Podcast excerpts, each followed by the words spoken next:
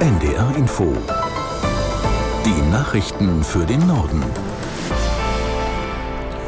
Um 12.30 Uhr mit Benjamin Kirsch. Der SPD-Außenexperte Roth hat das heutige Treffen von Kanzler Scholz mit dem türkischen Präsidenten Erdogan gegen Kritik verteidigt. Die Türkei sei für Deutschland und Europa ein wichtiges Land. Gerade deshalb müsse man mit Erdogan trotz seiner israelfeindlichen Worte im Gespräch bleiben, so der Vorsitzende des Auswärtigen Ausschusses auf NDR Info. Das geht nicht um Mut oder Mutlosigkeit. Das, was äh, Erdogan gesagt hat, ist unsäglich und ist vor allem auch eine Beleidigung für sein eigenes Land. Mit diesen Aussagen nimmt er sich komplett aus dem Spiel als möglicher Vermittler äh, zwischen Europa, dem Nahen Osten. Und ich bin mir ziemlich sicher, dass sowohl der Bundespräsident als auch der Bundeskanzler dazu sehr offene, sehr klare Worte finden. Antisemitismus ist mit unseren Werten komplett unvereinbar. Aber wenn wir nur mit Menschen zusammenkommen, die unsere Werte teilen, dann äh, hätte der Bundeskanzler vermutlich ein sehr schmales Besucherprogramm. Der SPD-Außenpolitiker Roth auf NDR Info. Erdogan hatte Israel unter anderem als Terrorstaat und die Hamas als Befreiungsorganisation bezeichnet. Die Mehrwertsteuer für Speisen in Restaurants wird zum Jahresanfang wieder steigen, von derzeit 7 auf 19 Prozent. Darauf hat sich die Bundesregierung geeinigt. Die Gründe erläutert Berlin-Korrespondent Oliver Neuroth. Erstmal ist das eine sehr teure Vergünstigung aus Sicht des Bundesfinanzministers. Bisher hat der Staat dadurch nämlich 3,4 Milliarden Euro weniger an Steuern eingenommen.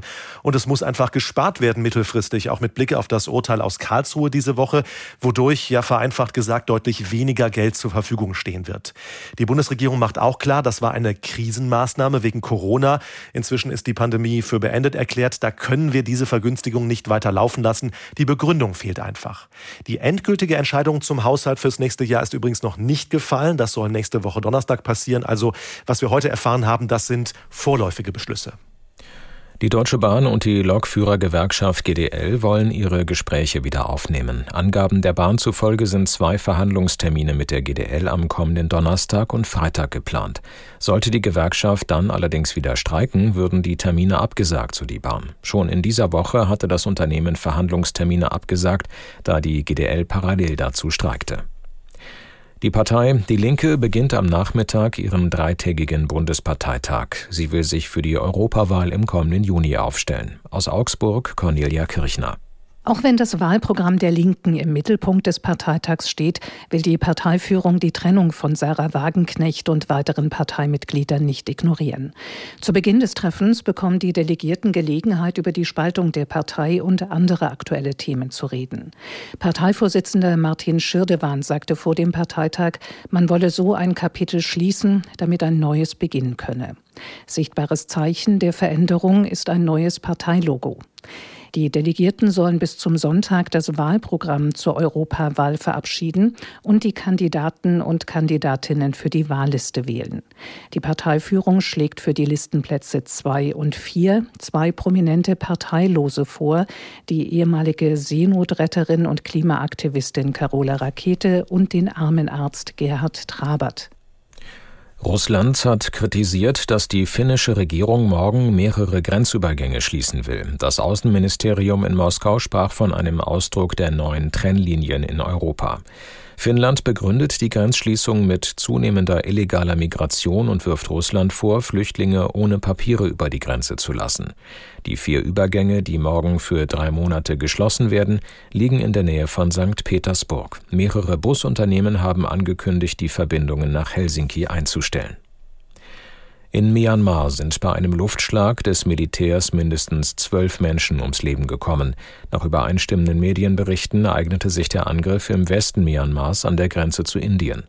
Aus Singapur Jennifer Johnston. Ein Bewohner des Dorfes sagte der deutschen Presseagentur, es habe zudem viele Verletzte gegeben. Seit dem Putsch des Militärs am 1. Februar 2021 versinkt Myanmar in Chaos und Gewalt. In verschiedenen Landesteilen kämpfen Rebellen und ethnische Gruppen gegen die Armee, die jeden Widerstand mit brutaler Härte unterdrückt. Vor drei Wochen haben Gruppen eine Offensive im nördlichen Shan-Staat im Grenzgebiet zu China gestartet. Berichten zufolge haben sie dem Militär schwere Verluste zugefügt. Mehr als 100 Militärposten, Polizeistationen und Grenzübergänge unter ihre Kontrolle gebracht. Weitere Gegner des Militärs haben sich den Kämpfen mittlerweile angeschlossen. Es gibt Gefechte in zentraleren Landesteilen und an der Grenze zu Indien und Bangladesch. Autofahrer, die am Wochenende durch den Hamburger Elbtunnel fahren wollen, müssen mehr Zeit einplanen. Der Tunnel ist wegen Bauarbeiten von heute Abend ab 22 bis Montag früh 5 Uhr komplett gesperrt. In der Zeit kann die A7 auch zwischen den Anschlussstellen Heimfeld und Volkspark in beiden Richtungen nicht genutzt werden. Nach Angaben der Autobahn GmbH Nord soll während der Sperrung unter anderem der Bau des Lärmschutztunnels Altona vorangebracht werden. Das waren die Nachrichten.